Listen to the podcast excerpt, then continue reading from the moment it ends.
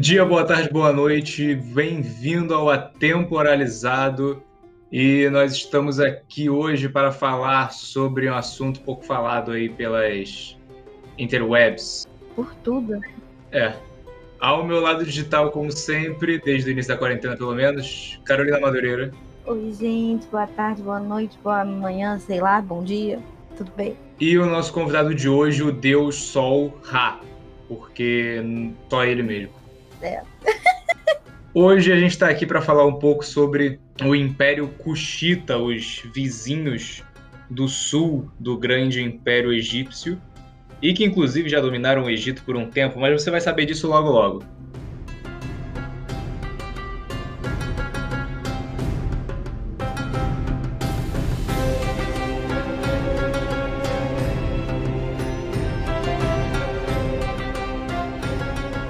Bom, para a gente começar, é importante a gente se localizar.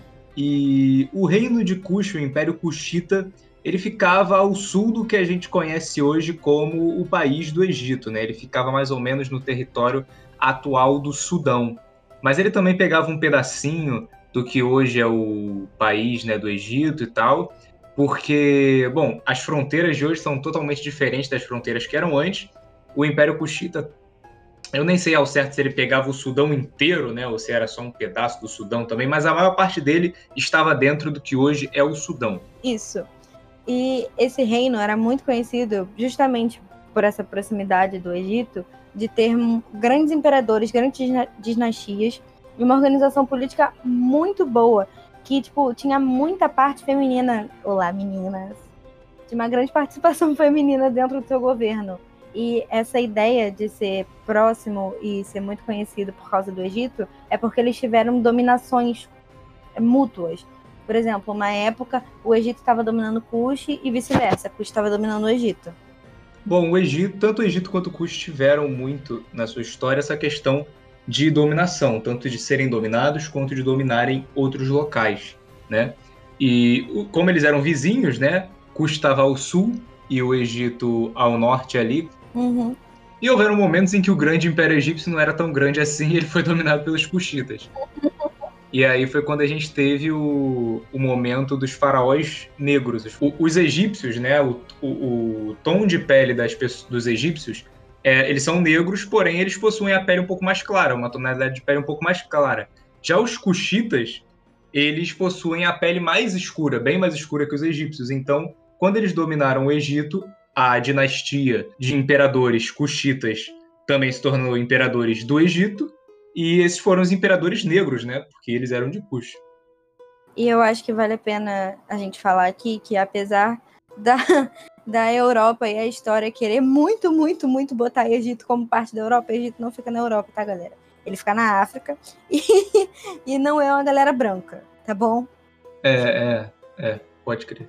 Essa questão eles colocam o Egito com o passar do tempo mais por Oriente Médio, né? Como se fosse Oriente Médio. É... Eles, eles podem até aceitar o Oriente Médio, mas a África, não para ter feito tanta coisa, não, não, não. Sim, né, nesse pedaço da história. A história que eles tendem a enfatizar é a história da dominação de Roma em cima de, de do... Do Egito. Do Egito e Cleópatra e blá, blá, blá, blá, blá. Sim. É, na, na verdade, os faraós já eram negros, né? Antes de Cush. Uhum. Mas é que, como os cuxitas têm a pele mais escura, aí esse período ficou marcado como o período dos faraós negros. Mas eles já eram negros antes. Sim. Enfim, a política de Kush é muito interessante porque tem um papel da mulher muito grande nele. Ah, porque eles eram feministas e blá blá blá. Não. Que existia um título chamado Candace e ela tinha um papel político muito importante. E esse papel tinha uma linha matrilinear, aonde o, o cargo passava de mãe para filha. Uma, da função, uma das funções políticas mais importantes da Candace era aprovar o pretendente do sucessor do trono. Ou seja, o filho mais velho foi lá para Candace aprovar. Ela olhou e, com a espiritualidade dela e com a capacidade dela de governar, blá blá blá, ela vai olhar para a pessoa e vai, vai falar, tipo, ele é digno ao trono, ele vai subir ao trono. Ou ele não vai subir ao trono, porque também, né? É o papel dela. É porque tem toda uma tem toda uma mítica em cima disso que eu acho muito legal, que a mulher ter esse posto, tá ligado? Porque é a mulher quem tem o controle sobre as descendências, é a mulher que gera a vida, tá ligado? Isso. Então, é, por exemplo, tem isso num videogame, tá ligado? É no Horizon Zero Dawn. É, quem controlam as tribos são matriarcas, tá ligado? Uhum. E as matriarcas que controlam as tribos são as matriarcas que têm mais descendentes já, que são tipo bisavós ou têm mais descendência, tipo tataravós, etc. Sim. Elas comandam porque elas comandam as descendências. Elas é, têm sabedoria, tá ligado? Por idade, por criação de pessoas. É, e elas são um portal de início da vida das pessoas. Sim. E com ligação a isso que você falou, da, da Candace ter uma ligação muito grande com espiritualidade, é até legal você ter falado isso, porque ela até participa do ritual de coroação, né? Em uma das capitais, porque é, em Kush você tinha duas capitais.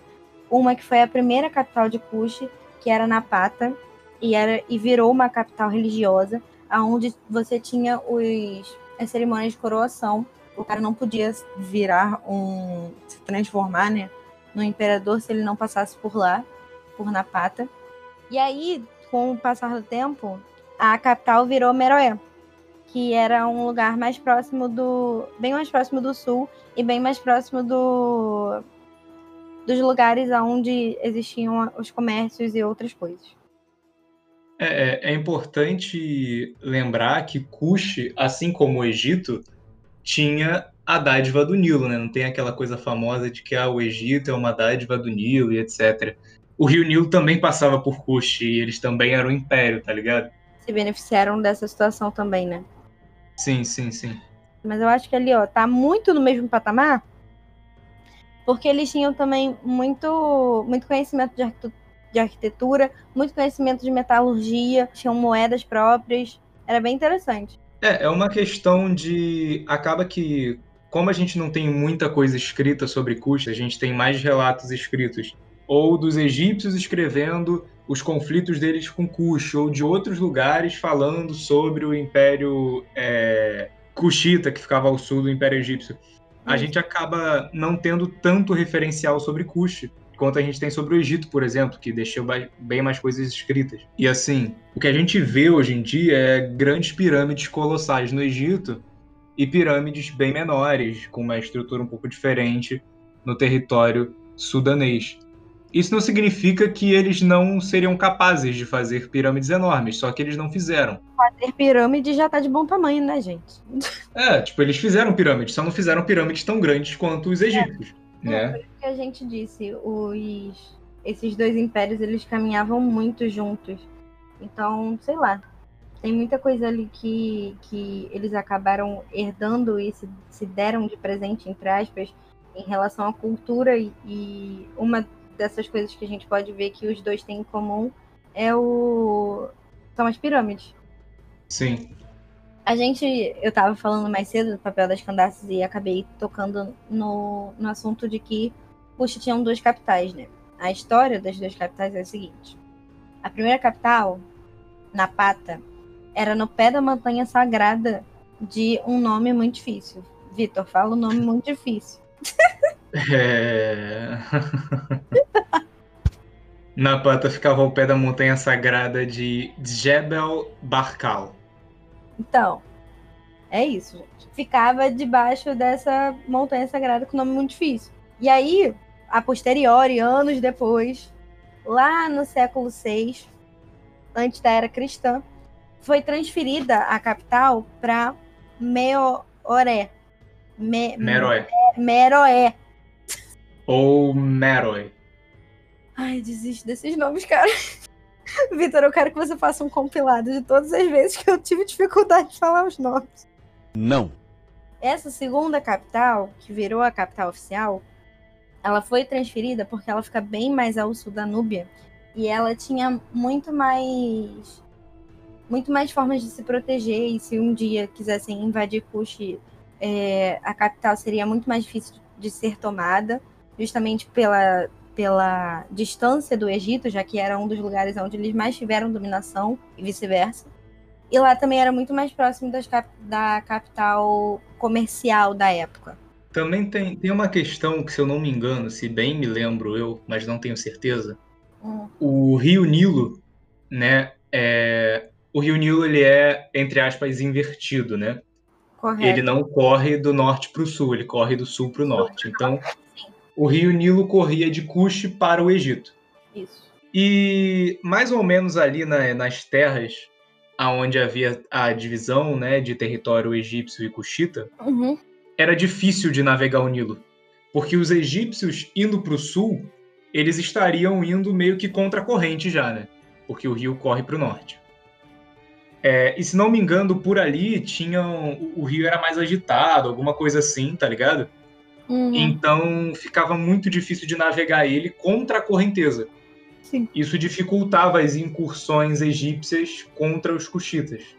Sim. O que provavelmente ajudou quando aconteceram desavenças entre, entre os dois impérios, evitando certa retaliação é, por, por água né, dos egípcios, porque era mais difícil de navegar. Sim. Se eles quisessem dominar Cuxa, eles iam que cair na porrada real. Tadinhos. não, não tinha condições. É, e, e a bem dizer assim, vamos, sejamos todos sinceros, o Egito, apesar de um lugar incrível, um lugar pirâmides, arquitetura e faraós e cultura e tudo mais, hum. o Egito não tinha um puta exército, tá ligado? Nunca foi um império de, de expansão, de dominação e caralho, vamos tomar a África toda. Não. Quando chegaram os persas que eram expansionistas, que tinham um exército ridiculamente foda Brabo. É, eles não, não conseguiram resistir. Quando chegar. E depois dessa foi só ladeira abaixo, tá ligado? Uhum. Mas é só para explicar. É, porque a gente tem uma visão de como o Egito é muito bom em muitas áreas, né? Um império muito superior a outros impérios em muitas áreas.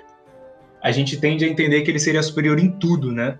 É. E aí, quando a gente fala que o, o, o reino de Kush, que a maioria das pessoas nunca ouviu falar, que ficava onde hoje é o Sudão, que a boa parte das pessoas não sabe onde é de cabeça, é, dominou o Egito, né? Fica Uau. meio. Como assim? Que isso, né? Sim. Ainda tem essa situação de que eles eram muito bons estrategistas. Então, tipo, essa ideia de botar a capital para baixo para dificultar, porque o, o rio corre ao contrário assim, é bem interessante. Isso não acontece só em Kush, em outros impérios a gente vê isso também. É, além dessa situação da onde você tem que separar por causa da questão ritualística, da questão religiosa, tem essa questão também da, da estratégia e aonde minha capital vai ficar melhor, o que, que é melhor para o meu império. E, Sim. infelizmente, assim, eles foram apagados pelo tempo, mas. Mas é isso. É, e é importante também a gente lembrar que é o seguinte: não é porque houveram desavenças entre o Egito e Cush. O que, que a gente fala muito do Egito? Porque eles estão muito presentes na história, né? Vizinhos. É... Mas assim, não é porque houveram desavenças que não houve também, por exemplo, comércio. Cush e o Egito faziam comércio, né? Cush e outros reinos mais próximos, né? Acho que era Shun, não é? Que era próximo de Cush também. Era do lado, fazia é. fronteira. Isso é, outro reino, né, o reino é, de Ashum, ele também fazia um comércio tanto com Cush quanto com o Egito. Então, assim, é, sempre houve uma relação entre, esse, entre esses impérios. Concluindo, existem muitos impérios muito, muito bravos na África, na época da, da história antiga, que a gente não escuta falar na, no ensino médio, por exemplo, no, na escola, mas aí a gente entra na faculdade de história e a gente fica, Caraca, brabo demais. E aí a gente quer dividir com vocês esse mundo lindo e mágico dos impérios da África na história antiga. ah, vamos vamos aproveitar então, já que você falou que quando a gente entra na faculdade a gente vê, para falar o seguinte: você que está entrando na faculdade agora, o seu dever é o seguinte, meu amigo: protestar, tá? O seu dever é protestar, porque estão minando as disciplinas de África e transformando elas numa coisa minúscula, uma coisa nas quais na qual os professores não têm tempo para passar o conteúdo, porque é. tipo uma disciplina de África que a gente deveria ter, no mínimo, uma África pré-colonial e uma África pós-colonialismo, né? É, uma África do século XX com aquela questão de, de imperialismo e tudo mais. A gente atualmente tem uma África só, né? Vai. E você pega, junta mais de uma matéria e dá só dois tempos para você falar sobre isso. Então, assim, seu Mac, vai. Eu sou um pouco menos agressivo que o Vitor, mas é verdade. Na moral, vai para aquele lugar, por favor, eu te odeio. Pô, um, uma luta, uma puta de uma luta de tempo pra cacete para conseguir incluir essas matérias que são importantes Sim. nos currículos, para agora o, a, a, o MEC chegar e tipo falar: não, não, vou tirar essa parada. E aí, ah, mas é só o MEC? Não, não é só o MEC, não. As faculdades estão todo mundo quietinho. Ninguém pega, ninguém. Não vejo uma faculdade levantar uma bandeira falando assim: vamos parar com isso, vamos é. lutar pelas disciplinas de África. Eu vejo o professor falando, aluno falando. Agora, a, a, a, as faculdades, universidades como instituições, eu não vejo uma levantando uma bandeira falando: vamos lutar, vamos fazer um não sei o quê para manter as disciplinas de África é, com tempos é, dignos, que dê tempo de passar as matérias, que dê tempo da gente ensinar de verdade sobre África para os nossos alunos, para eles passarem isso para quando eles forem ensinar, tá ligado? Isso é ridículo, essa diminuição de tempo das matérias de África. E a de África eu acho pior também porque a gente não tem muito esse conhecimento no, no ensino médio. Talvez se a gente Sim. tivesse mais conhecimento sobre isso agora na faculdade, essa nova geração de professores que seriam a gente poderia ajudar essa nova geração de crianças. O negócio é o seguinte: se você quer ser professor, o seu dever é também, principalmente como professor de história, mostrar que história é legal, porra. E para você mostrar que a história é legal, você tem que fazer que aquelas crianças se identifiquem com o que elas estão vendo, de pessoas parecidas com elas. História é tipo assistir filme. Então, você tem que pensar, meu irmão, que quando você der uma, uma aula de história da África, quando você for falar de Cush, do Egito, de outros reinos da África, você tem que pensar que tem que ter isso no currículo, porque você vai dar essa aula, meu irmão, e os moleques da sala vão parecer que eles estão assistindo Pantera Negra, parceiro. Esse tem que ser o pique. O cara tem que sair da sua aula se sentindo representado, igual ele senti, se sentiu representado saindo depois de assistir Pantera Negra. Esse é o objetivo. Muito bem dito, não poderia falar mais nada. É isso aí, tá bom. O, o Vitor é um pouco agressivo, mas ele tá certo. Amém.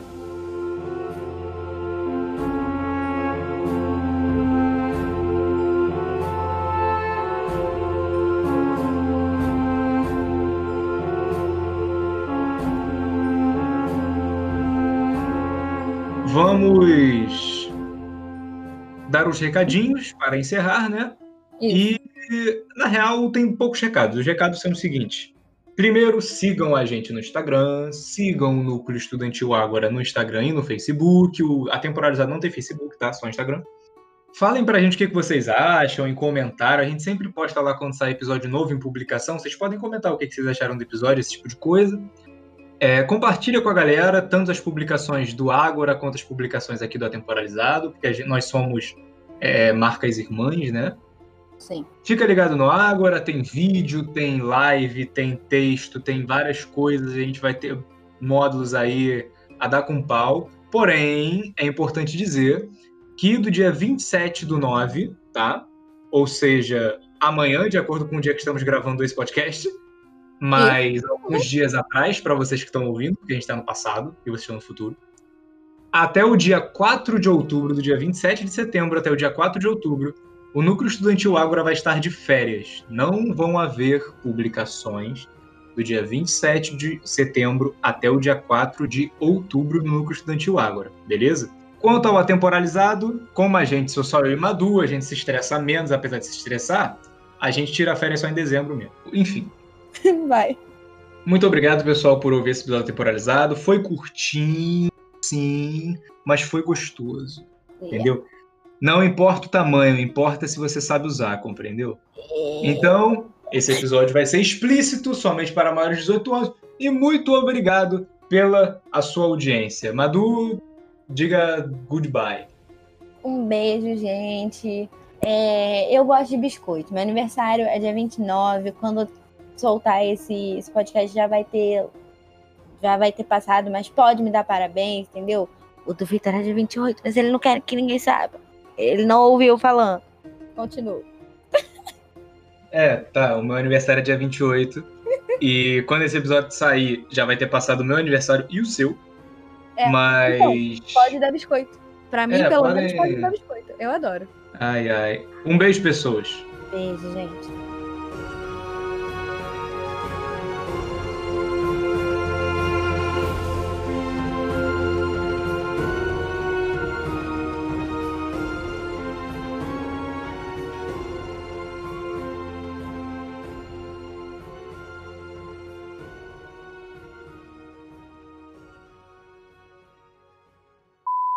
Hoje eu estou mítico. pô. Muito bom, hoje eu tô toda travada e você tá todo tipo, caralho, porque. É porque eu Deus, tomei banho. que eu tomei banho. Acabei de tomar banho, entendeu? Eu fico calmo. Tem uma parada maneira, pô, mó espação vazio, bora fazer uns triângulos gigantes. Mas. O meme dos dois coisinhas assim, um do lado do outro. Qual foi, Clay? Ai, Qual foi, Cleitinho? Qual foi, Cleitinho? Bora fazer uns triângulos gigantes, vai ficar maneiro. Puta ideia foda, vamos chamar o moleque agora mesmo. Fica demais, mano. Quando a gente fala que o Alexandre dominou, porra, o Alexandre, né? O cara é grande. Mas assim, Essa piada nunca não vai ser engraçada pra mim.